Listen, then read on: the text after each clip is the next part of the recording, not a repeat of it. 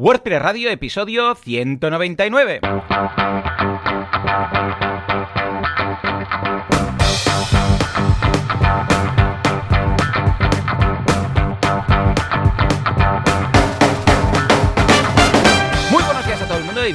Un día más, una jornada más, un ma- miércoles más a WordPress Radio, el programa, el podcast en el que hablamos de este fantástico CMS llamado WordPress y cómo nos ganamos la vida con él, cómo montamos proyectos con él, cómo todo lo hacemos con WordPress, porque escucha, es la navaja suiza de los CMS. ¿Quién hace esto? Javier Casares, inventor de internet que podéis encontrar en casares.org y muchas páginas más. A ver quién tiene narices de encontrar todos los dominios de este hombre. Y por otro lado, Joan Boluda, consultor de marketing online, director de la Academia de Cursos para Emprendedores boluda.com y servidor de ustedes. Javi, muy buenos días. Muy buenas. ¿qué tal? ¿Cómo va el año? Javi, Pues, ¿cómo va el año? la- Hemos sí, estrenado he, año. he de, he de reconocer que bastante descansado. He intentado tomármelo con bastante calma. Sí que es verdad que el, el 31 estuve currando, sobre todo por la mañana. Pero bueno, por la tarde ya a mediodía me llegó un marrón. O sea, acabé, acabé el año como buen administrador de sistemas, petó todo. Y tuve que estar haciendo cosas de emergencia el, el día 31 por la tarde. Pero. ¿En serio? Pero bueno, 31 por la sí. tarde, madre mía. vaya Sí, sí, plan. sí, el, sí, sí, petó, el, el server petó y bueno, y todavía sigue sin ir. Por suerte, claro, tuve que parar todas las campañas de publicidad. Claro, eh, claro, porque al Sí, final. esto es un clásico. En el checklist de cuando peta todo, por favor, parad Claro. Facebook Ads es y que Google además Ads. fue brutal porque fue una actualización de, mm, del software que directamente eliminó el software. Oh, Entonces, claro, bueno. o sea. Es como el por- mensaje por- que se autodestruye. Sí, sí, o sea, claro, entrabas al panel, entrabas a cualquier cosa Y y te daba un 403 o un Madre mía 404. de Dios. Y, y claro, hablando con, con el que lo montó, porque no, fue- además fue una cosa que no monté yo, que yo simplemente lo uso. En este caso no es una cosa que, que gestione yo. Y, y, ¿sabes? Eso que, claro, entré al panel para sacar estadísticas y mierdas y al rato me sale un mensaje de estamos actualizando no sé qué. Y dije, bueno, pues lo dejo ahí, ¿sabes? Eso es lo típico de Claro. que sale como un mensaje, porque además es una actualización como en- en- al vuelo, no sé, es una cosa muy rara. Y, y entonces que eso fue, pues yo qué sé, serían las 11, las 12 de la mañana. Y, y al rato, claro, voy a, voy a, mando el mail con todos los datos, con todo el resumen, digamos, semanal, y que en este caso, en este caso casi era anual. y, y sí, sí, claro, vuelvo a entrar y digo, uy, qué raro. Digo, pero ¿por qué se queda? ¿Por qué me da un 404? Y revisando, revisando, revisando, claro, entré al servidor, voy a la carpeta donde se supone que está el software, no está el software. Madre. Y claro, ya llamé, llamé al tío y le dije, oye, digo, tío, que pues, me está pasando una cosa rarísima. Digo, hago... sí, sí, tío, pues así acaba el año. Madre por mía. suerte, bueno, por suerte conseguimos que la parte de tracking funcionase, el panel no, no funciona, o sea, no tengo, Vale. no, no tengo datos. Fantástico. Y, muy bien. y así, así acaba el año. Y luego Bueno. el día uno, Pero, con un poco de calma, pero... bueno, pero mejor sí. haber acabado el año y dejarlo ya como una anécdota más del 2020 que empezar el año Sí, bueno, eso con también. esto. Yo puestos a elegir, prefiero que quede toda la mierda ya en 2020. Y dices, y ahora ya Sí, sí, 2021 sí que es verdad, que no lo había pensado, Claro, no lo había pensado. Pero bueno, sería empezar el después año de, mal. después ¿eh? de eso, después de eso ha sido un poco ya luego el día uno sí que estuve un poco haciendo cosas, poniendo al día temas, pues, sobre todo por la mañana y que como va todo internet, como decía, no sé quién me preguntó y la- mi respuesta fue los canales de SD de la tele se ven en HD. ¿Ves? Esa es la velocidad de internet de hoy. Madre. Pero, pero bueno, y luego sí, no, ya está. Ya el resto del fin de semana, pues muy series, Ujú. tele, tranquilo en casa, hace mucho frío. y entonces estoy como bastante encerrado. Estaba a punto de nevar, o sea que. Sí, sí, aquí también sí, nos sí. dijeron, igual nieva y la semana que viene aún hará más frío. Y digo, Sí, madre sí, mía, no, esta, semana pinta, pinta que estos próximos días van a, van a ser divertidos. Pero bueno, y luego preparando, me, ha- me ha servido un poco la WordCamp después del post-WordCamp Ujú. para acabar cuatro artículos sobre seguridad que Ah, voy a publicar en, en el blog oficial de WordPress, en Ujú. el es.wordpress.org. eh, y están ahí, tengo ya los, los cuatro, están haciendo revisiones por el tema de los enlaces y cosas. Muy bien. Pero bueno, siempre que dos o tres ojos más a mí que no me gusta además, que, que yo que soy de, de, escribir y no revisar lo que es sí, sí, sí, sí, sí, Pero, pero bueno, y va, va, a ir un poco por ahí, pero creo que va a estar bastante guay. un poco sobre actualizaciones, sobre backups, sobre, bueno, un poco sobre en general la seguridad de, de WordPress. Estupendo. siempre, WordPress es muy seguro. Sí, sí, sí, el problema es lo que le metes. Pero WordPress como tal, ningún problema. Eso, también lo explico, el tema de los plugins. Muy bien. Entonces entiendo que será muy básico, libro blanco, así como de seguridad, enfocado a ese estilo, ¿no? Sí, la idea era, el primer artículo explico un poco cosas generales sobre la seguridad de WordPress, un poco cómo funcionan, no, entro muy muy a detalle, o sea, sí que es verdad que son bastante generales, pero el primero explico un poco cómo funciona todo el sistema de seguridad o cómo las empresas trabajan la seguridad de WordPress y cómo se hacen todos los análisis antes. Luego hablo de mm, hay el segundo artículo sobre las actualizaciones y las autoactualizaciones y las actualizaciones manuales, es decir, un poco cómo mantener al día todo WordPress. Eh, y luego hay uno sobre backups, es que yo no hmm. me acuerdo.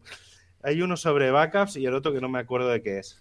bueno, pues ya lo iremos comentando cuando salgan, nos lo comentas, así le podremos echar un vistazo. ¿Mm? estarán ahí en el, en el, blog oficial. Estupendo. Pues yo por mi parte, el nuevo curso, esto no para, eh, año nuevo y curso nuevo, y empezamos el año con el curso de Stream Tools, que es precisamente ah, esta herramienta que lanzamos con Alberto González para streamers, para todas esas personas que quieran añadir alertas y algunos widgets durante su directo en la propia pantalla. Entonces, si alguien, por ejemplo, dice, ¿cuándo cuando alguien me compre algo en mi WooCommerce o en mi PrestaShop o en mi lo que sea, da igual porque tenemos integración con Stripe, o sea que, ahí digo con Stripe, con eh, Zapier, o sea que imagínate, cualquier cosa que pase, ¡pum!, que aparezca en pantalla esto, ¿no? O que alguien, yo sé, pues que quiero lanzar una moneda y que aparezca en pantalla, quiero hacer cualquier cosa que se os ocurra, porque ya os digo, como tiene más de 2.000 integraciones con Zapier, pues eh, imaginación al poder. Pues he pensado, como se pueden hacer tantas cosas, vamos a hacer un curso, precisamente, y está gustando muchísimo porque hay muchas personas que no sabían, claro, sobre todo con el tema de Zapier, lo que se puede llegar a hacer Imaginación al poder. O sea que echale un vistazo que está estupendo, especialmente si sois streamers. Y ahora, ¡eh! Después de la locura, porque es una locura desde mi punto de vista, se, habían tomado algo durante las navidades y sí, eh, SiteGround ha una vez más renovado el patrocinio con WordPress Radio.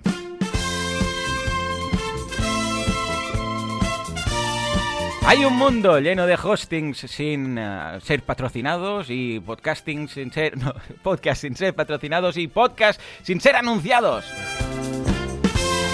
Pero hay alguien que hace las cosas bien, hay alguien que se anuncia en este podcast y hay un podcast que anuncia el hosting de los hostings. Estamos hablando de SiteGround, el hosting que usa Google. Porque dices, ojo, ¿SiteGround no está usando Google o Google está hospedado en SiteGround? Pues sí, efectivamente, Google desde ahora se ha pasado a SiteGround y lo tiene todo ahí colocado. ¿Que no os lo creáis? Pues no lo hagáis, porque es mentira. Primera pregunta de todas, Javi. ¿Se escuchaba la música o solamente a mí? Y, eh, no, se te, Solo se te escucha a ti.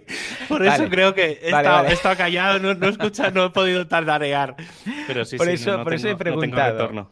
Vale, pues voy a... pierde mucho, pierde mucho. Y, y me sabe mal, pero no solamente por ti, sino porque tenemos un invitado que no habrá podido gozar de la música, de las subidas y bajadas de la música. Ahora lo arreglo para que lo escuchéis a partir de ahora. Que ahora le daremos paso, pero antes, por favor, creo que tienes alguna novedad, alguna noticia, algún algo de SiteGround, ¿verdad? Pues sí, pues sabías que SiteGround tiene equipo local en España.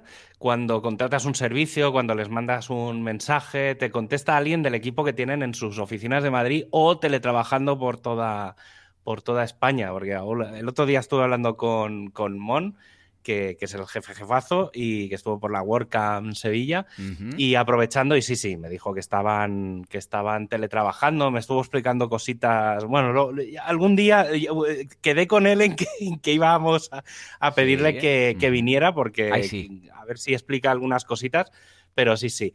Pues eso, pues está eh, que, os podéis encontrar en, en, general en todos los eventos, incluso en los virtuales. Eh, les podéis, le podéis preguntar un montón de cosas sobre hosting. Y la verdad es que es un tío súper majo. ¿Y qué pasa cuando él está liado? Pues que te puedes encontrar a Ana, que es la responsable de marketing, o a Wilkins, que es el coordinador de eventos, eh, y que ayuda sobre todo a las meetups de WordPress aquí en España. O, por ejemplo, a Miguel y Rebeca, que siempre pues, te los sueles encontrar respondiendo preguntas en, los stands de SiteGround en las, en las WordCamps. Este año han estado más tranquilitos y sí que es verdad que, bueno, no nos vemos nadie, pero, pero sí, sí, ahí, ahí suelen estar. Estupendo, pues sí, sí, cierto. De hecho, Mon, la última vez que hablé con él, así en directo, por WhatsApp, pues hemos hablado más, pero... Mm por o sea, directamente viéndonos las caras fue durante la maratón, que se pasó por la maratón, y sí, sí, nos comentó precisamente que tienen ahí la oficina ya con ganas de volver, porque les gusta mucho pues tener el equipo ahí uh, todos juntos en unión. Muy bien, pues escucha, ahora sí, ya que hemos mencionado SiteGround y tal y nos vamos a la actualidad, vamos primero a dar paso y un aplauso a nuestro invitado que va a contarnos algunas cosas de la WordCamp Sevilla, que es ni más ni menos que Nilo Vélez, uh, técnico de soporte, de hecho, en boluda.com. Y mejor persona, fuerte aplauso para Nilo. Nilo, ¿qué tal? ¿Cómo estamos? ¿Cómo va todo? ¿Cómo sido gracias, jefe, gracias. de año? ¿Te han dejado entrar? ¿Te han dejado entrar? Eh, ¿te, han dejado ausentarte del trabajo para venir aquí al, podcast? Sí, sí, tengo un jefe muy majo que tiene una gran flexibilidad laboral que nos permite atender a, toda clase de eventos. Qué bien, qué bien. Mucha libertad. Estupendo.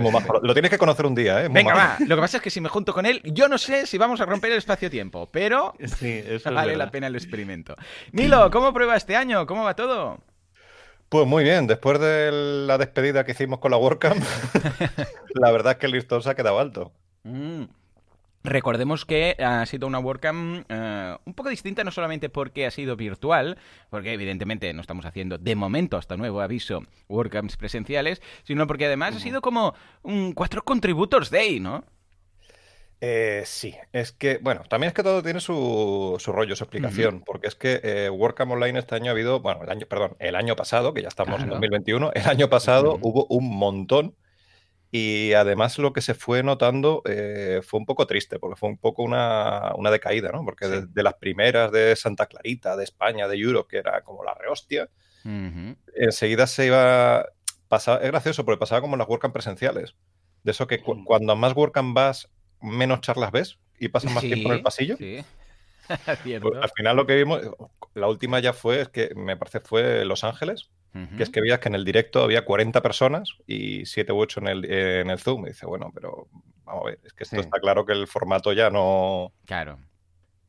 Entonces al final lo que nos quedamos es, bueno, venga, vamos a ver, una WordCamp. Tú a una WordCamp, ¿a qué es lo que vas? Pues a ver a la gente. Dice, vale, pues vamos a ver un, montar un evento en el que tú estés con la gente y punto y al final, donde tienes más tiempo para hablar y tal, pues no dejas un contributor. Correcto. Lo que pasa es que, ¿cómo enfocas un contributor de que, a ver, la WordCamp, entendiendo la WordCamp como central, pilar fundamental las charlas, tú esto lo puedes traducir rápidamente a, bueno, pues mira, un vídeo aquí en directo, una persona charlando, la otra gente escuchando y se acabó. Esto es fácil trasladar al mundo digital. Pero claro, el contributor de como que está más como descentralizado, no es un, un día que digas, hay una persona aquí charlando que esto es fácil de pasar a digital, sino que se trabaja de otra forma. ¿Cómo, cómo lo trasladas al formato virtual y a, qué a qué debes renunciar cuando lo pasas pues, a este tipo de canal?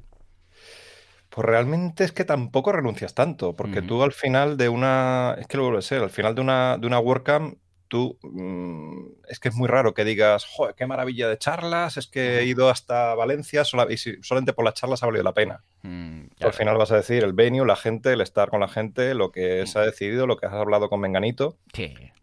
Entonces, pues al final lo que montamos fue eso, fue un evento, o sea, un, evento, un espacio en el que la gente pudiera hablar. Y además también teníamos como, como, precedente el contributor de España, que funciona de, de España Online, que funciona fantásticamente bien, vamos. Fue un poco mm. quizás el precursor de esto, de decir, hey, si funciona tan bien, ¿por qué no vamos a, trasladarlo y hacer una WordCamp solo de esto, no? Sí, además la WordCamp tiene una cosa que siempre lo decimos medio de coña, pero es verdad, y es que la, la WordCamp también son GPL. Claro. Entonces tú puedes copiar lo que te dé la gana de otra WordCamp. Y sobre todo que puedes ir refinando a partir de otra.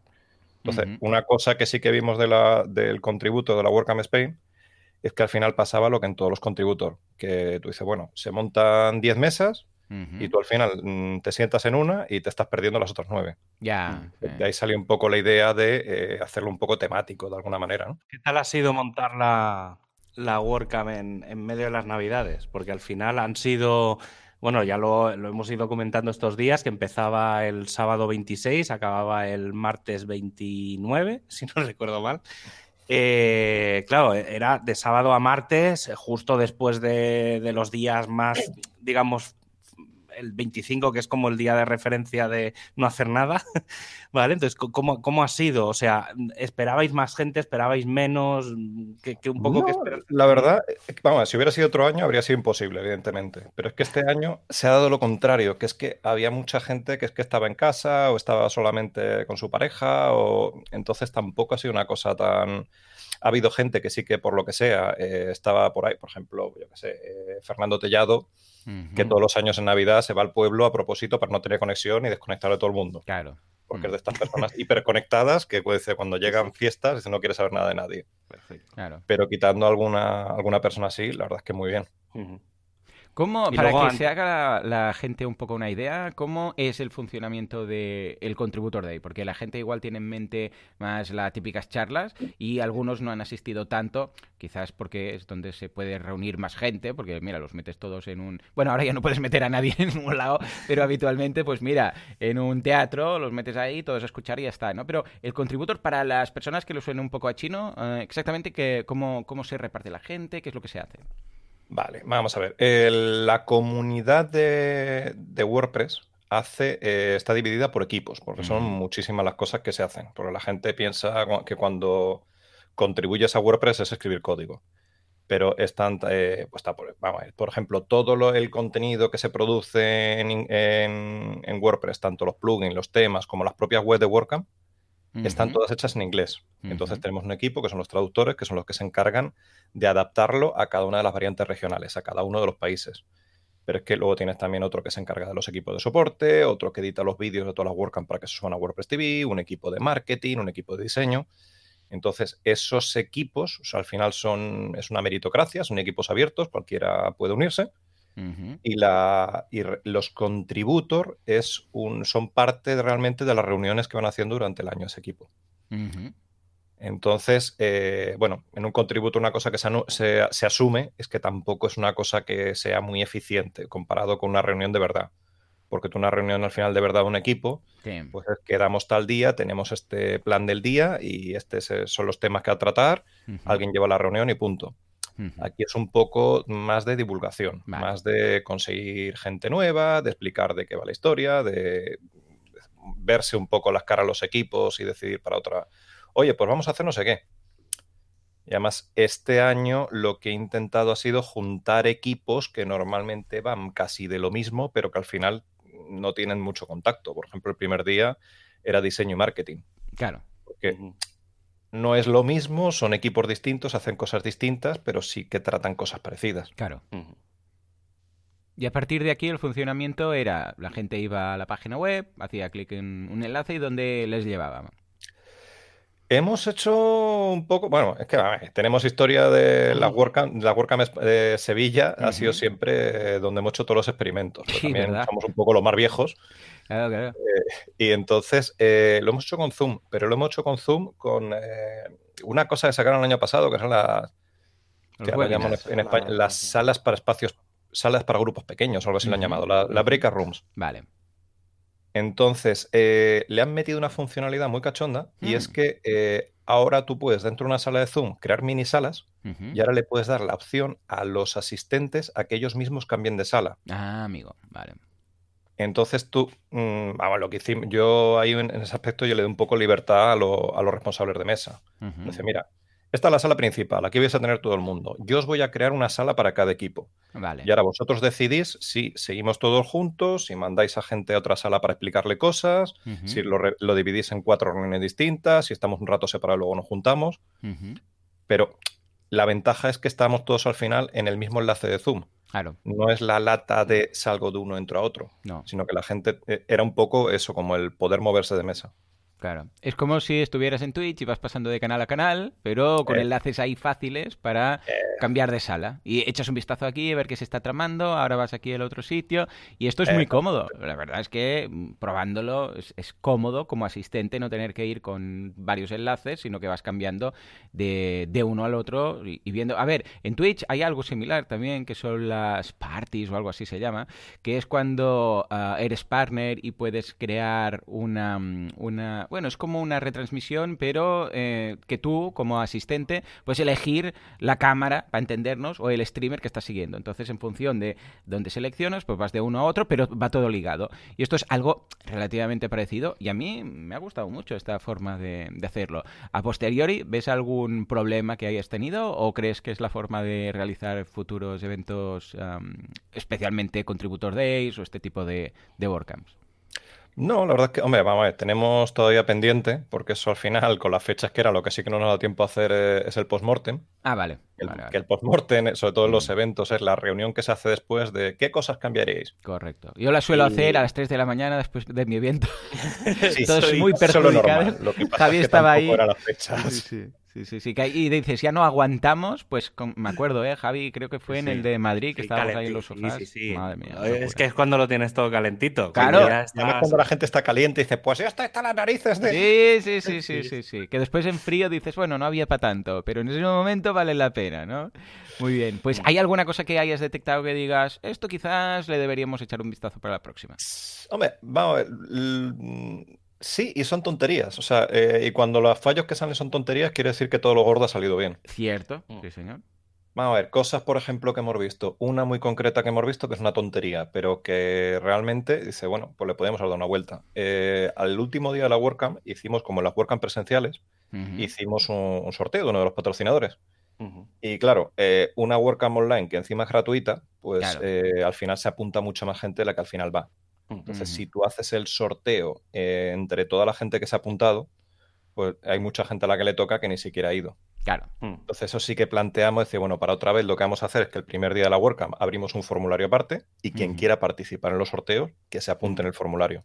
Vale. Tú solamente sorteas un- entre los que de verdad han ido. Claro, es un poco lo que haces. En realidad, SiteGround en los eventos lo hace así, porque Sí, cuando van con la tableta mesa, viendo los sí. datos de la- eh, exacto. Sí, Claro, o eso. sea, tiene, tiene, cierta, tiene cierta lógica.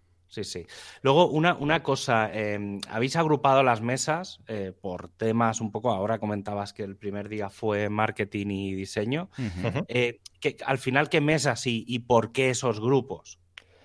Vale, espera un momento porque tengo por aquí las listas, porque es que ya un momento que ya, ya de tanto repetirlas ya se me mezclan. Vamos a ver. El primer día tuvimos diseño y marketing, Vale. que es un poco, bueno, es menos obvio de lo que parece, porque realmente hacen cosas muy distintas, pero sí que, digamos que necesitaban hablar, ¿no? Además, también son dos de las mesas un poco más accesibles, es más fácil para gente nueva, eh, además lo plantearon más como una conversación abierta, una lluvia de ideas y demás. Y esa era un poco la, la menos dolorosa para el primer día. Eh, la- el segundo día fue eh, Core, plugins, temas y hosting. Que Core es sobre todo aprender a colaborar con el equipo de Core, que ese sí que tiene una burocracia tremenda. Sí, sí, sí. Eh, plugins y temas, eh, los requisitos para publicar un tema, un plugin en el repositorio de WordPress. Y hosting, que lo llevaba aquí nuestro querido amigo Javier, que fue un poco eh, pues, contarnos cómo funciona su equipo, cómo unirse a ellos y demás. Ese fue el día que, que sí que estuvo un poco cada uno, cada uno por su lado. Claro. En cuanto al tema de, claro, porque hay cambios que se tienen que hacer cuando lo digitalizas esto, ¿no? El tema de la moderación, ¿no? Que quieras que no, tiene que haber siempre. que- A ver, una cosa es cuando hay alguien que lleva, pues, el, el tema de ahora sube uno, ahora presento al otro y tal, pero en el Contributor Day mm, debe haber moderadores por- para, para que no se nos vaya, para dinamizar por un lado y para que se nos vaya el tema por otro tema y nos vayamos por las ramas por otro, ¿no? ¿Cómo lo han hecho? ¿Quiénes han sido? Y además hemos tenido algunos moderadores internacionales, ¿no? Eh, ¿Quiénes eran? Ahí también, es que también hay una cosa que hay que decir, que es que yo hay muchas cosas en las que he hecho trampa. Porque nosotros, Ah. una de las ventajas que tenemos es que uno de, los- de los organizadores, tanto de la Meetup de Sevilla como de las WordCamp, es Mariano Pérez, que Mariano Pérez es un deputy de, comunidad. Es decir, es mentor de WordCamps y es básicamente el que le explica las reglas a otras WordCamps. Entonces, cuando tú tienes al, lado al tío que se encarga de, de, hacer cumplir las normas, le puedes preguntar cuáles son las normas. Claro. Entonces había muchas cosas que eran en plan de, Mariano, ¿hace falta abrir una llamada a ponentes? No, tú puedes elegir a quien quieras. vale, pues estupendo. Entonces voy a elegir yo a quien, a quien sé de verdad, de verdad que, funciona o quien lleva, sé que lleva un montón de un montón de contributor encima. Entonces, a ver, es que toda, si ves la, página de los responsables de mesas, que todos son, no voy a decir perros viejos, pero sí viejos conocidos, ¿no? Mm. Por ejemplo, he dicho antes diseño, habituales. Claro, diseño y, diseño y marketing. Diseño Ana, Cirujano, marketing Sacra Jaimez, eh, core eh, André Maneiro, de plugins. Es que al final, ¿quién llevó? No me acuerdo ni quién llevó plugins, quién tema. Eh, temas lo llevó Darío Balbotín, Darío BF. plugins Fran Torres. Sí. Hosting Javier Casares. Me suena. Vale, pero es que ahora la mesa de soporte era Pablo Moratinos, la de WordPress TV era David Pérez, la de comunidad era Mon. Hombre, cómo no. Claro. Porque Mon también es responsable de comunidad. Eh, traducciones Luis Rule, accesibilidad Vicent Sanchís. Eh, bueno, Vicent, es que lo siento mucho, no lo hago mala leche, es que siempre lo pronuncio mal. A mí también me pasa, ¿eh? O sea, es, es complicado el nombre. Y para el último día también, que son los equipos un poco más nuevos, que eran eh, eh, documentación, no que sea nuevo, sino que tiene poca representación en España. Eh, era. Ay, se me ha ido el nombre. Estela, se me ido, se me no, el nombre no, se me ha ido el apellido de Estela. Estela Rueda. y, para, mm, y para training a Larisa Murillo, que también es del equipo de marketing del Global. Eh, vaya panel, eh, aquí. Madre mía, muy bien, muy bien. Escucha, ¿y cuáles son algunas de las conclusiones o algunos de esos puntos chulos que, bueno, no sé si pudiste asistir a todos lados a todas horas, pero, eh, o estuviste ahí haciendo zapping de sala a sala, pero ¿hay alguna de las, em, de los titulares que podríamos mencionar, como si a nivel de resumen o de algunos puntos clave? A ver, evidentemente no, no pude ir a todas. Lo que sí, pero es que tampoco pudo ir la gente, pero también un poco era un poco el, objetivo que buscaba y es que la gente se quedara con ganas de más. Vale. De hecho, ha habido una, por ejemplo, muy repetida, que es el de que como plugins y temas, cada uno iba por un lado. Ah, es que yo quería haber ido a la mesa de plugins. Pues la mesa de plugins se monta cualquier meetup online y se monta. Eh, eh Hombre, también hay muchas cosas que se hablan un poco así por encima, sin saber, de, bueno, a ver si traducimos ya la, los handbooks, a ver si traducimos ya la documentación. Es que es tan divertido traducir documentación. claro, pero es que en ese momento es cuando tienes a una de las responsables de documentación y le dices, Estela, ¿cómo está esto? dice, no, esto todavía no está. Ahora mismo se pueden traducir los sitios, pero todavía el wiki no, porque el wiki va a cambiar de formato. O sea, muchas cositas esas de, eso, de poner de acuerdo unos equipos con otros. Claro, normal, normal. Había también algo interesante que era ah, cada día de reunión de mesas había ese café networking, era como una especie de, speed dating. ¿Esto cómo surgió? ¿En qué momento pensasteis? Vamos a hacer, vamos a hacer esto. Eso nos lo propuso Rocío Valdivia, que es una de las. Claro, es una responsable de comunidad también de, del Global. profesional, sí, sí. Que también es de Sevilla. Sí, sí, y creo que de las primeras a ver, igual no, ¿eh? Pero de las primeras en entrar en Automatic, ¿no? Digo yo. Igual ahora me eh, equivoco, pero... Sí. porque se, eh, estuvo en Central, de Central pasó Automatic y española, bueno, sí, española es que ha habido también unos cuantos en Automatic, ¿eh? Sí, sí, mm. por eso. Yo creo que fue de las primeras, si no la, la, primera. Y fue ella que dijo, venga, vamos a hacer speed dating. Es que lo había visto ella, lo decía que lo habían, me parece que es que dijo precisamente que lo utilizaban en la en los eventos globales estos que hacen enormes de Automatic, que lo mismo, son 700 que de, repente de golpe lo juntan. más.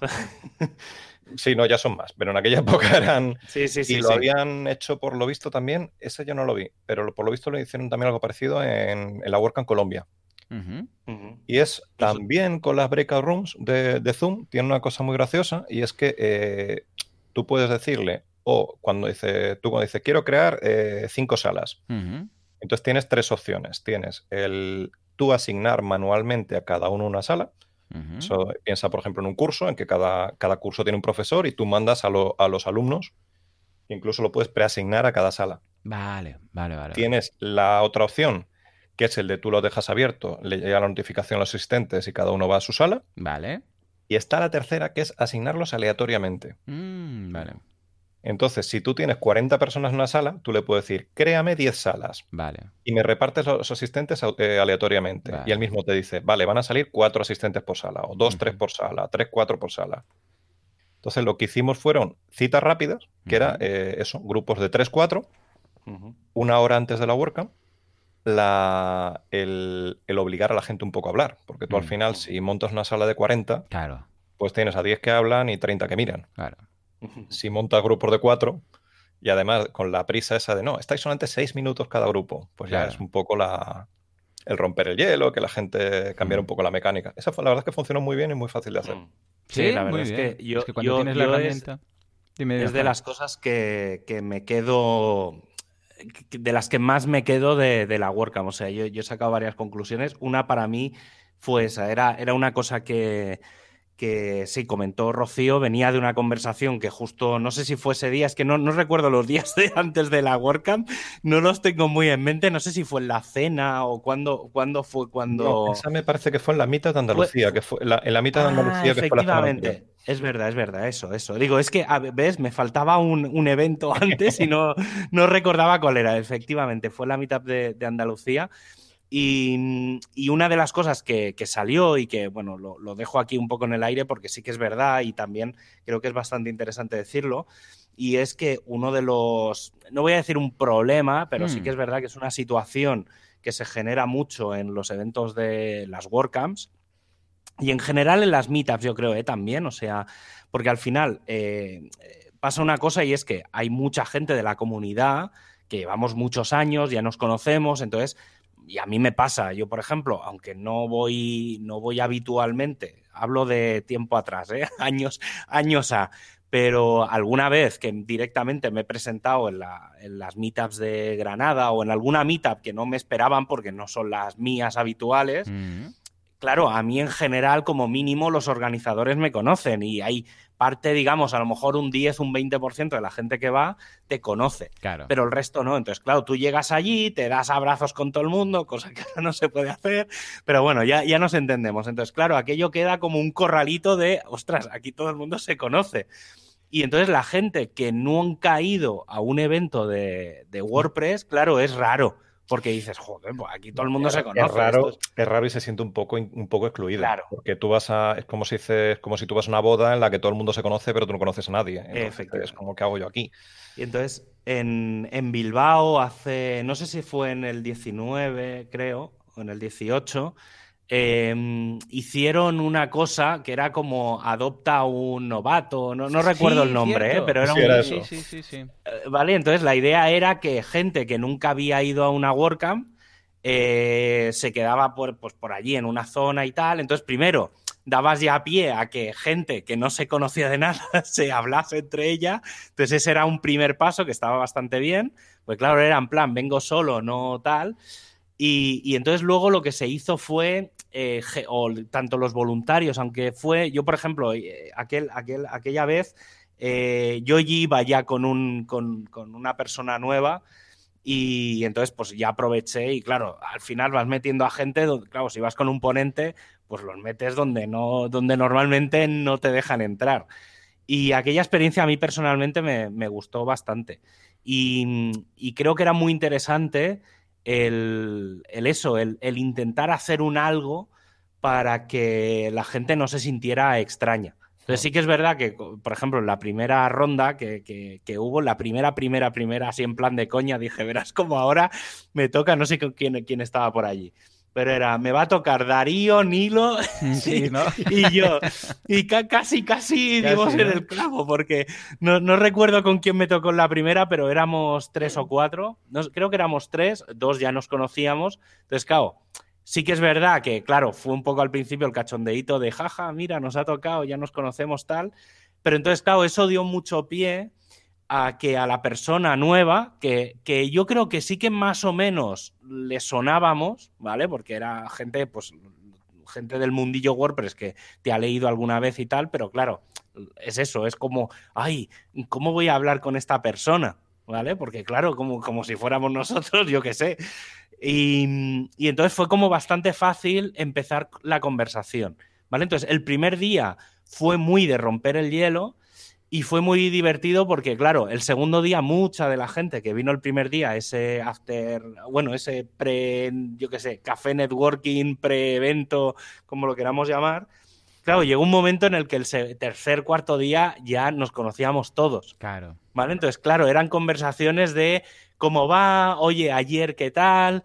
Y yo, una de las cosas que más me quedo es que esta vez he conocido a gente. O sea, he conocido mm. no de un corrillo de cinco minutos, sino de realmente no solo hablar con gente muy metida en la comunidad de los que estamos en el día a día, sino de, tener cierta relación y, ya, pues eso, saber de dónde es la gente, pues saber un poco cosas personales más allá de lo que es el mundo WordPress. Y creo que eso ha sido uno de las, uno de los, bueno, no sé, creo que ha sido uno de los grandes éxitos de, de esta WordCamp. A mí personalmente me, sabe mal que no haya venido más gente a ese, a ese café. tal. Hay gente que se ha echado de menos, sí. Sí, porque no sé, o sea, que luego, luego hay, bueno, normal, la fecha que, son también es normal. Sí, sí, sí, no, no, obviamente tampoco íbamos a pretender tener a la gente desde las 4 de la tarde hasta las 9 de la noche secuestradas ahí en delante del ordenador. Pero sí que es verdad que ha habido, ha habido cosas que, vamos, yo, yo, estoy muy contento con eso, porque realmente el objetivo que yo quería, que es que la gente estuviera junto y tal, está más que cumplido. Pero sobre todo luego, eh, claro, como ya llevas también muchos eventos online, ya aparte también los de marketing del global, que también hacen una cosa mm. parecida, hacen, todos los jueves quedamos para charlar y tal. Eh, por ejemplo, Chris, que venía de, bueno, eh, Chris venía de, también del global y era lo, lo mismo, por eso es de quedar prácticamente todas las semanas. Pero sobre todo por gente como Mon, que claro, son gente que la conoces de hace un montón de años, pero a no ser que coincidas con él en una cena de ponentes, o, claro, lo normal es que mm, lo veas cinco minutos porque está todo el mundo encima de él. Que te pasa un poco como a ti, Joan, que es que ¿Cuántas veces te he dicho yo lo de a ver si quedamos un día tranquilos? o a ver si nos vemos una Yo creo que la vez que, más cada uno a 50 personas encima. Totalmente. Bueno, y a ti también te paran todo el rato. O sea, eh, creo que el rato que más rato hemos estado hablando ha sido cuando me llevaste en coche del hotel, bueno, del Airbnb que estábamos a... ¿Qué evento era? ¿Era el de, de Fran? El de, Mairena. El de, exacto, el de Fran Guillén. Pues yo creo que es el rato que hemos hablado más de, de bueno, de todo, ¿eh? Hablamos de los inicios de Internet, cuando la gente programaba en blog de notas. Y desde entonces, yo creo que no hemos... Bueno, hablamos desde Hannah Montana hasta, bueno, las primeras webs que existían en España. ¿eh? Y es cierto, ¿eh? Os lo juro. Y de ahí salían cosas muy chulas. Lo que pasa es que Ostras, luego ya cuando estás en el evento, uno por aquí, el otro por ahí, es lo que dices tú. Eh, rascas cinco minutos o si tienes, mira, eh, por casualidad te sientas a la hora de comer, pues te sientas al lado de alguien mm, pues, con quien puedes hablar un rato, mm, pues sí, pero si no, eh, es fugaz, ¿sí o no? Bueno, de hecho, una cosa, una cosa que no hemos comentado, que también hicimos, porque eso tampoco, oye, también tampoco, no es una cosa a la que se le suele dar mucho bombo, pero ni siquiera a las presenciales, es que hicimos cena de ponentes. ¿Cómo fue la cena de ponentes virtual? eh, que pues esto se lleva mucho en Twitch. Porque estuvimos buscando patrocinador para eso, pero al final lo que ah. hicimos fue, eh, como íbamos, vamos, presupuesto había de sobra, porque realmente coste era mínimo y todo era para recaudarlo para fundación y hubo muchísimos patrocinadores. Eh, lo que hicimos fue directamente sacarlo del, presupuesto de la WordCamp y lo que hicimos fue mandarle a cada, como siempre, a cada voluntario, a cada patrocinador y a cada ponente que lo, que, lo pidiera, un vale de descuento para, pedir online, para pedir en una, Encontramos unos cheques online de estos para pedir en... que lo cogían en un montón de plataformas de reparto a domicilio. Sí que era un poco ahí la excusa, porque al final era él eh, estar ahí 20 personas un 25 de diciembre por la noche, cenando juntas por todo. Que más friki que eso ya no sé, ya... Ya no. De ahí ya pasas a ver las campanadas con Ibai, o sea, ya, ya tienes que estar en un nivel importante. ¿Y qué tal? ¿Qué tal la experiencia? Eh, ojo, que te digo algo, en Twitch arrasa mucho el tema de gente comiendo junta o de ver cómo alguien cocina y come, ¿eh? Que hay gente que tiene no sé cuánta audiencia viendo cómo come, cómo está comiendo, pero bueno, eh, en este caso, ¿qué, tal funcionó el experimento? Estuvo muy bien por lo mismo, porque son, somos gente que nos conocemos la mayoría de hace, de hace muchos años. Claro. Entonces, claro, en plan de Fran Torres, pues ahí cenando sus dos langostinos y su aguacate. O Pablo de, oye chicos, que os veo un momento que me voy con la familia, ¿qué tal? O Luis lo mismo, Luis con, la, con el móvil en la cámara de, Sí. en, en mitad de la cocina, con la familia. Pero claro, que la familia de Luis Rule es que la conocemos de ir con, vamos, su hijo tiene todavía el, el nick Baby Rule, porque es que iba a los eventos en el carrito. Qué Y bueno. ahora ya un tío ahí hecho y derecho. Sí. Sí, sí. Sí, la verdad es que, a ver, yo justo venía de, de haber hecho la cena de empresa un par de semanas antes, que ya lo comenté, que éramos 60 o así, y aquello sí que fue un gallinero. Eh, Y en esta estuvo bien, porque al final, eh, o sea, fue primero que, claro, es eso, ya nos conocemos todos. eh, sí que un poco intentamos evitar hablar de cosas de WordPress. Yo creo que fue muy, Hmm. muy del día a día, o sea, fue muy personal. O sea, pues saludar a eso, gente que venía, que se iba. Eh, Fran estuvo haciendo coñas metiendo el iPad dentro de la nevera. pues al final descubrimos ciertas cosas que, que no te, no sé, o sea, está, está, estuvo guay porque al final, pues eso, cada uno iba cambiando, eh, pues cada uno se hizo la cena, pues gente que tenía cenas familiares, entonces pues apareció media hora, estuvo allí de charla y luego pues, oye, eh, no sé, no sé si fue Sacra que apareció su madre por detrás, oye, a cenar, ¿sabes? Entonces, son, co- pero bueno, normal, o sea, para nosotros era una cena, pues eso, entre Claro. colegas, porque al final no, no tenía más. Y la verdad es que que una cena era la- la típica quedada de colegas. Oye, que vamos a estar Sí. en tal sitio, que si queréis pasaros. Claro. Sí, sí, sí. Sí, sí, sí, sí, exacto. Es ese punto como informal, ¿no? Y si entonces Sí, sí, en algún muy- momento aparecía pues eh, un niño de no sé qué o la madre diciendo que se tocaba cenar, Sí, pues formaba bueno, parte de la gracia. Críos por todos Sí, sí, sitios. sí. Es que además con el confinamiento, claro, tú dirás, poco, poco, poca opción quedaba más, ¿no? Ey, pues Mm. a, a ver si este 2021 nos aguarda alguna de estas WordCamps, alguna de estas movidas, que ahora que hemos aprendido tanto con la de Sevilla, que como bien apuntas, es la que hace los experimentos, y luego que tenemos estas herramientas estilo Zoom que nos permiten hacer estas, estos experimentos precisamente, pues a ver qué nos aguarda este, este 2021. Escucha, eh, Nilo, ya que te tenemos por aquí, vamos a hacer un poco de repaso de la actualidad, porque hay algunas cosas interesantes que queremos también ver tu punto de vista. Si todo funciona, vamos a escuchar la música, incluso vosotros dos. Tan, tan. Ahí, ahí. Actualidad, prestualidad o qué pasa con Gutenberg.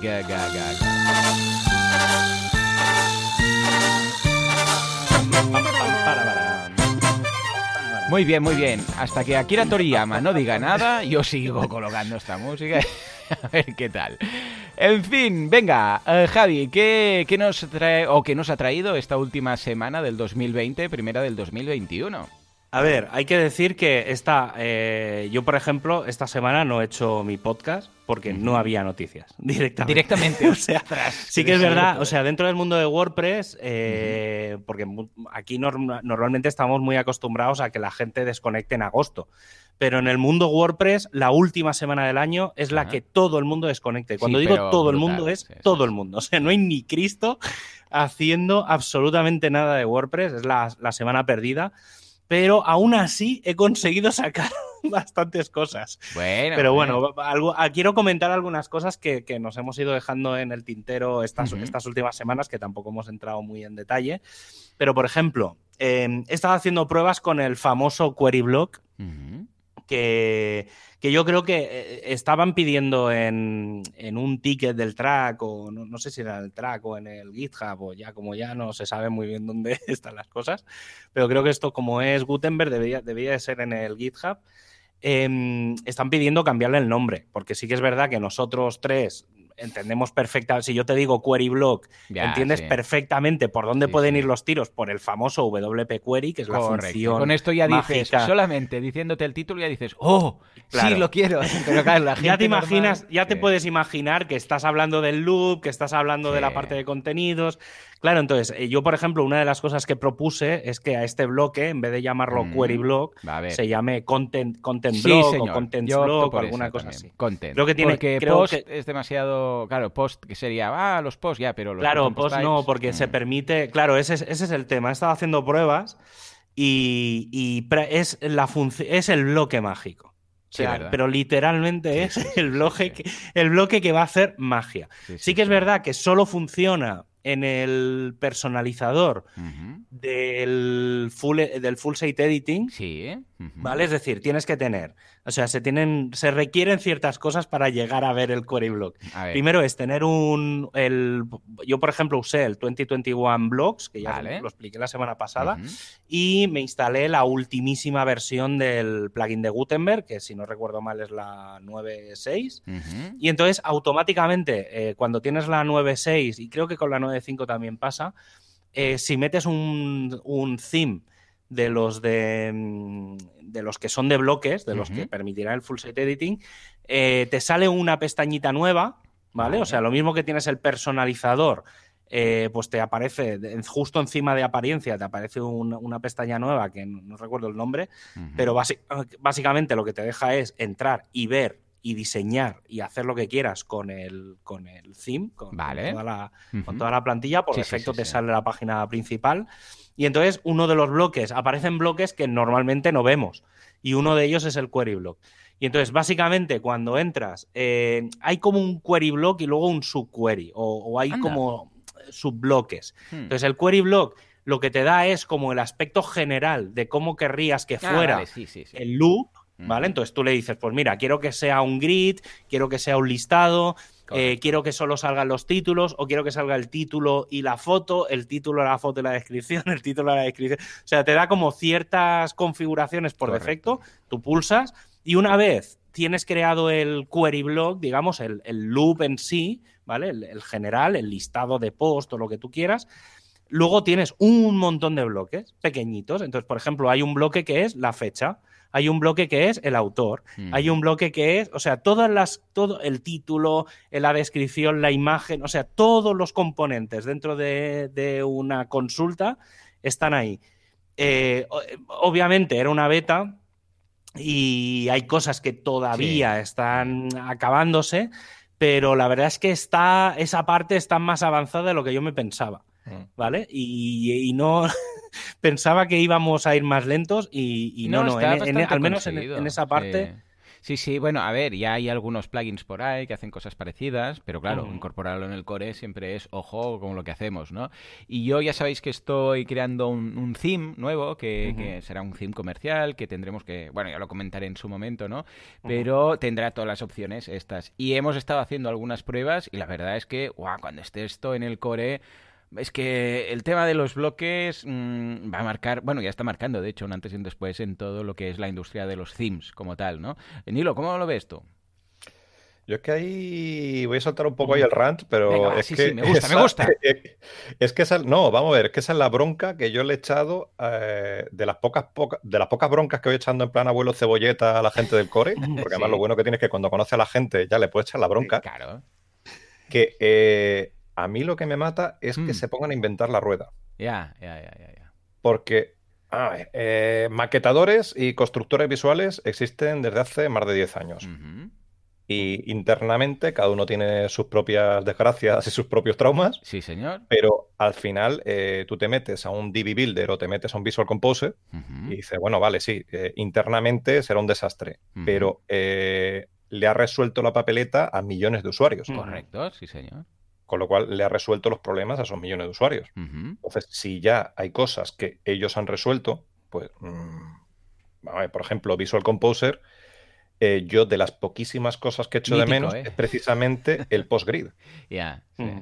El PostGrid es una herramienta que tiene Visual Composer que es exactamente lo mismo que el Query Block, que tú le puedes hacer, eh, dice, quiero sacar eh, las últimas cinco entradas de la taxonomía, eh, pues yo qué sé, categorías de producto. Correcto. Y te haces ahí una lista de categorías en una tienda. Entonces es el bloque que sirve para todo. Y luego además tienes el editor de la cuadrícula, que es lo mismo que tú tienes. el bloque que va dentro, quiero este título con este formato. Quiero que cuando pase por encima me haga este efecto, que ponga este botón.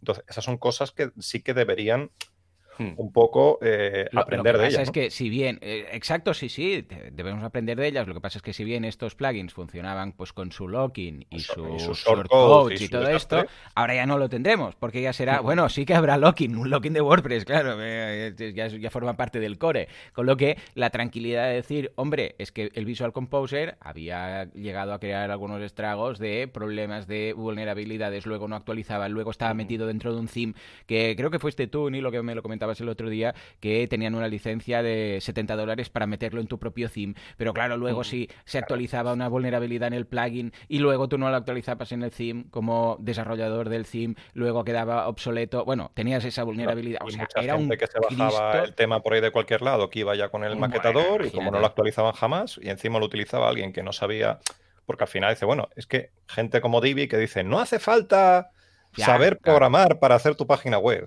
Joder, macho. Mm. No, no, el, el único problema ha sido que ha llegado tarde. O sea, que hace ya tiempo que deberíamos haber pensado todo esto y yo creo que, hasta, no, hasta que no han visto los weeks de turno, los elementos, los, todas estas, eh, el Visual Composer de turno y tal, que ya empezaba a ser demasiado serio, pues ya estamos viendo también pinitos de Elementor haciendo su propio CMS, entre comillas. Eh, escucha, han, han, tirado, han ido tirando, tirando y han dicho, bueno, no, no sé qué, no sé qué, y ahora es cuando ya han dicho, mm, escucha, pero esto hecho cinco años antes, pues claro, hubiera sido mucho mejor y hubiéramos evitado todo esto. Pero claro, si lo hubiera hubiéramos hecho antes, que hubieran aparecido todos estos, pues no hubiera habido excusa para hacerlo. Con lo que yo creo que era, eh, era, bueno, algo que tenía que venir para que se pusiera las pilas, hmm. ¿no?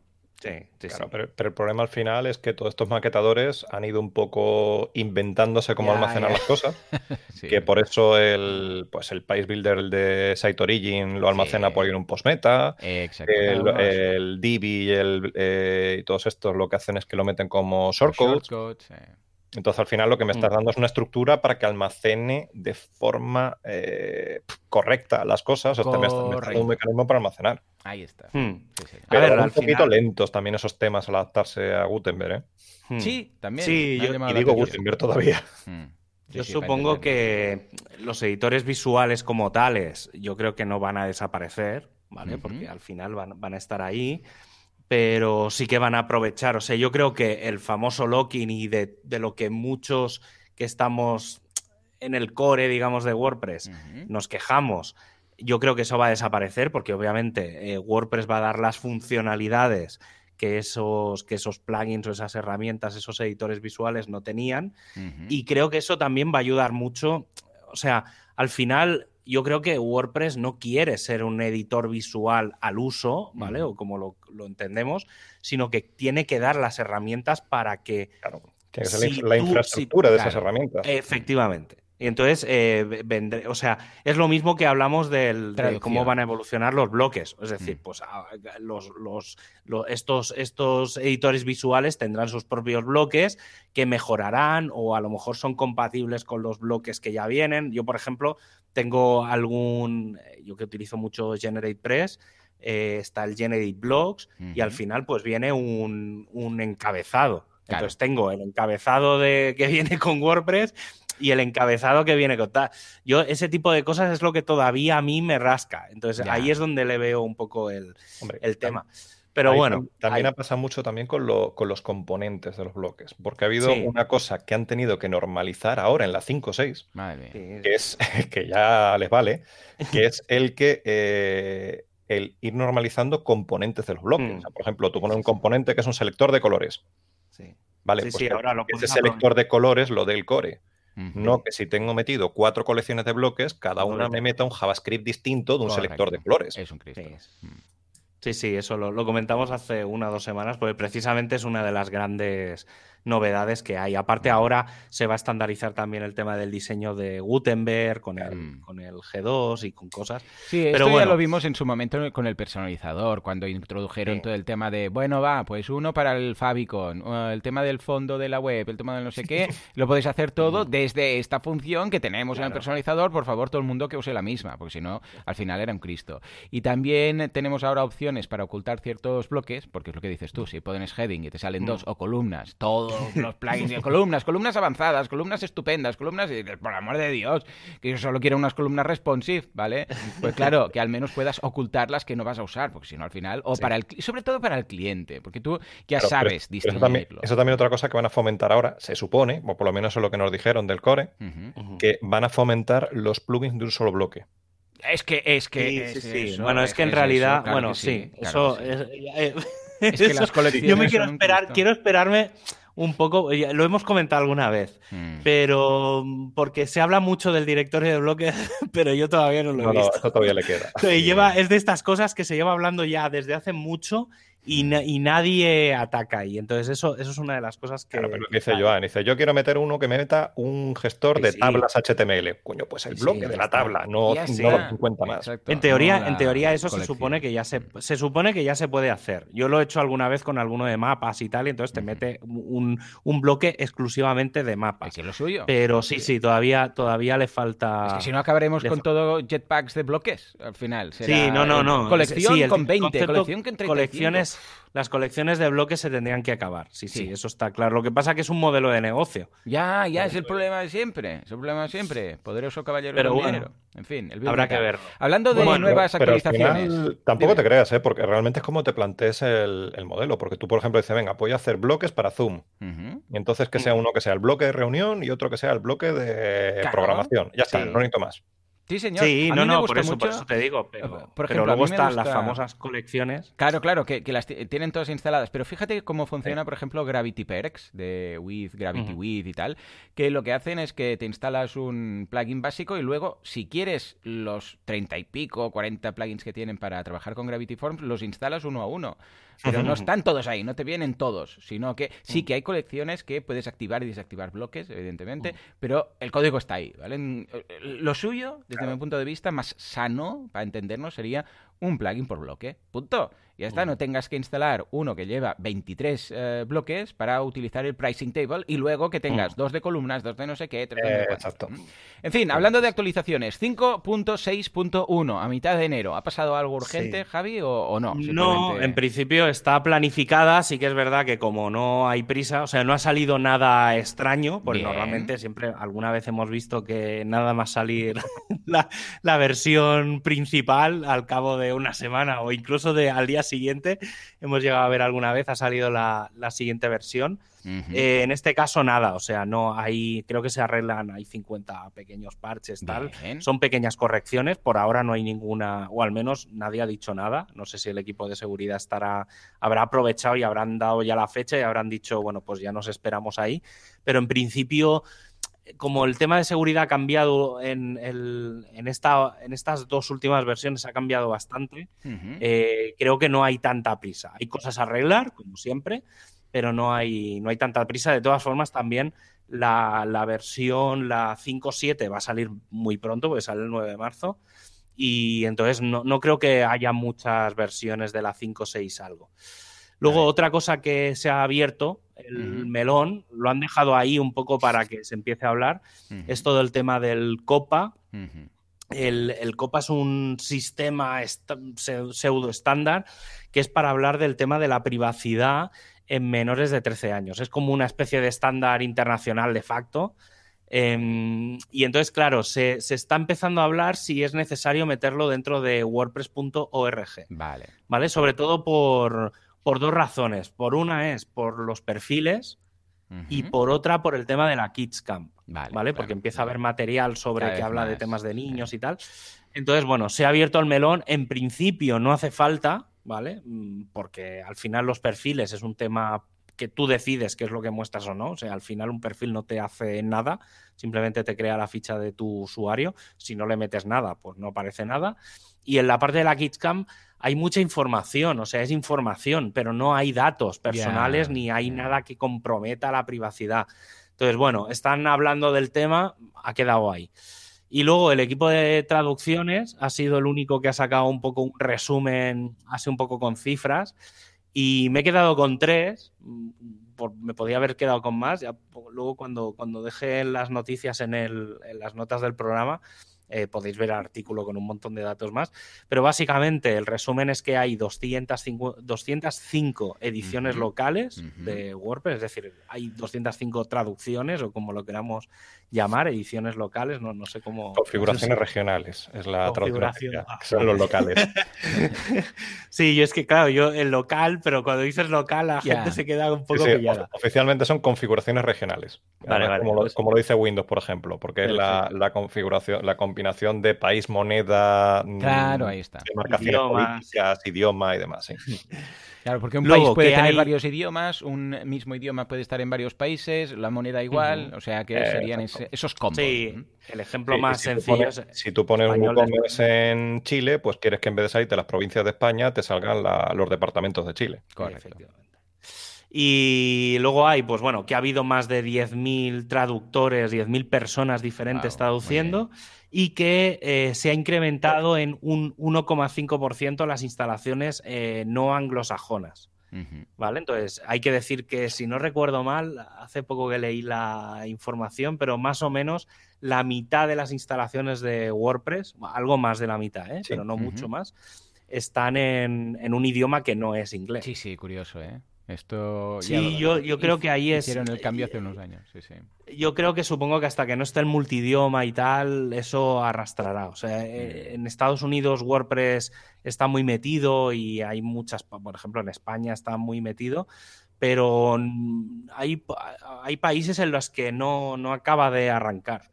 Hay una funcionalidad que llevamos pidiendo hace unos años y, que, mm. y, que, está ahí parada, que es el de poder definir un, eh, un, idioma, mm, vamos, un idioma de reserva, por llamarlo de alguna manera. Mm. Es decir, yo pongo mi WordPress en español de México pero pongo como idioma de reserva español de España. Vale, como por defecto, o sea, no por defecto, fallback, ¿no? Como un fallback de si no tal, pum, que salte este. Como la mayoría de las cadenas las voy a poder aprovechar, yo realmente lo que me suene raro es lo que meto en español de México. Vale, ostras, estaría muy bien. Claro. Claro, porque si no, hay muchos, mucha gente que no lo traduce, pues hombre, es que mi local es que a lo mejor tú lo pones en belga y dice, no, es que no lo pongo en belga porque si lo pongo en belga me, falta, eh, la mitad de las cadenas. Eh, y entonces salta en inglés directamente. Claro, estaría bien poder que el fallback no sea inglés, sino, bueno, no, no es que sea inglés, es que es el código que está propiamente hardcodeado. Claro, claro, claro, claro.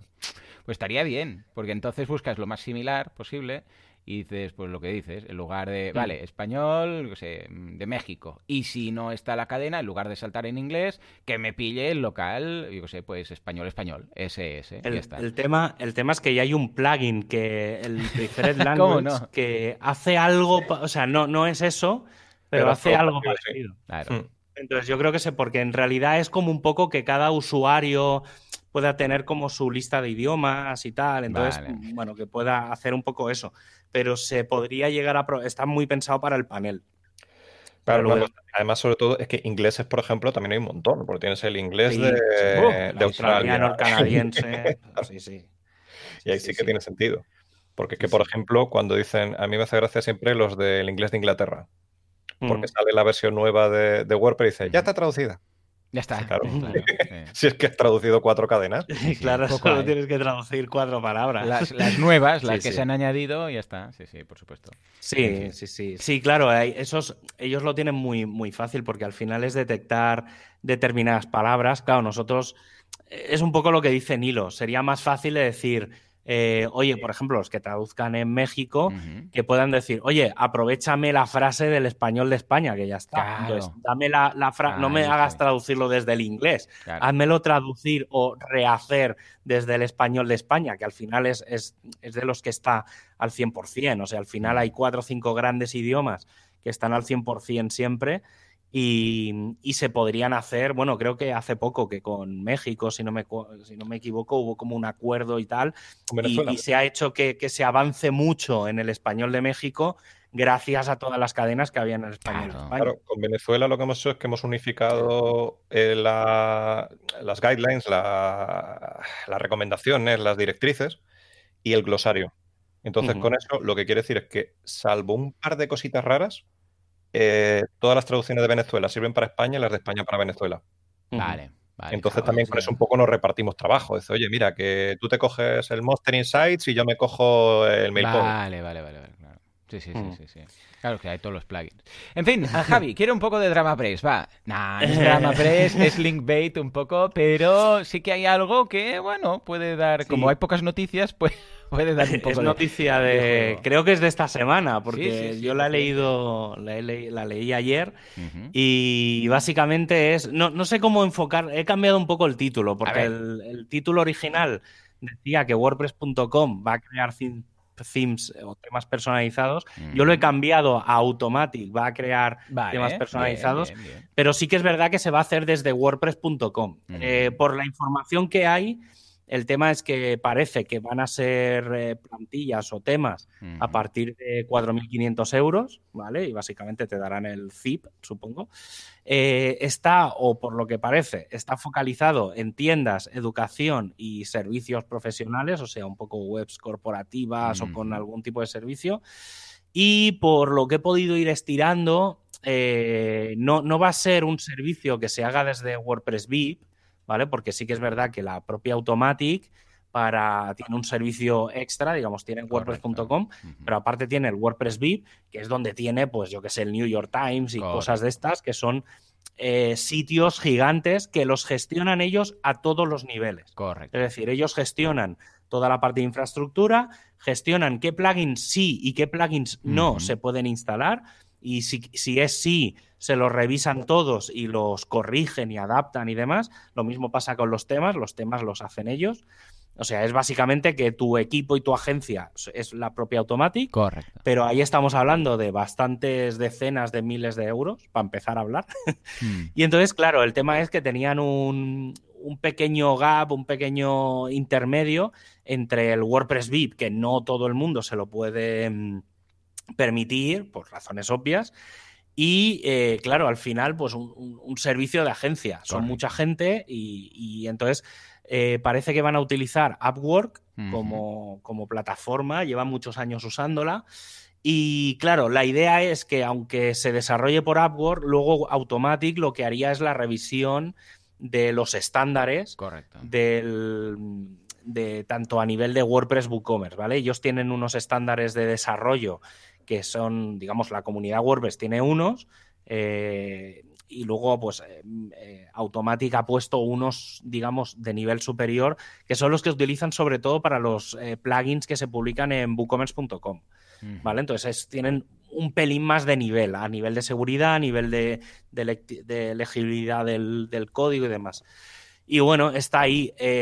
claro, está el debate que se ha abierto es si era bueno desde el punto de vista de los freelance o de las pequeñas agencias, eh, si ese precio marca un punto de inflexión, ¿vale? Porque es verdad que son, desde el punto de vista de Estados Unidos, estos 4.500 euros no pueden, pueden ser o no parecer tanto como puede parecer aquí en España, pero claro, marca un punto de decir, claro, me voy a una empresa como es Automatic, que es la que en parte está detrás, o el jefe, digamos, es, es al final el jefe de, WordPress.org.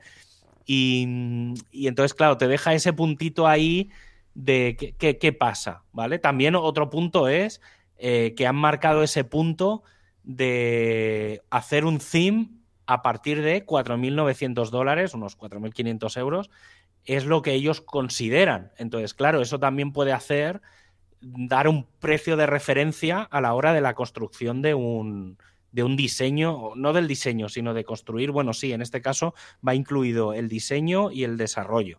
Entonces, claro, te da un punto de referencia a nivel de agencias o a nivel de freelance de cuánto debe de costar eh, hacer ese trabajo, ¿vale? Porque aquí en España, lo, antes justo lo estábamos comentando, pues que hay gente que te lo hace por 100, porque lo que hace es comprar el típico theme que ve por ahí en, en donde sea y te lo instala y te hace cuatro cambios y tal, Luego está el que te cobra mil euros, pues que te hace un poco de chapa y pintura sobre algo que ya existe.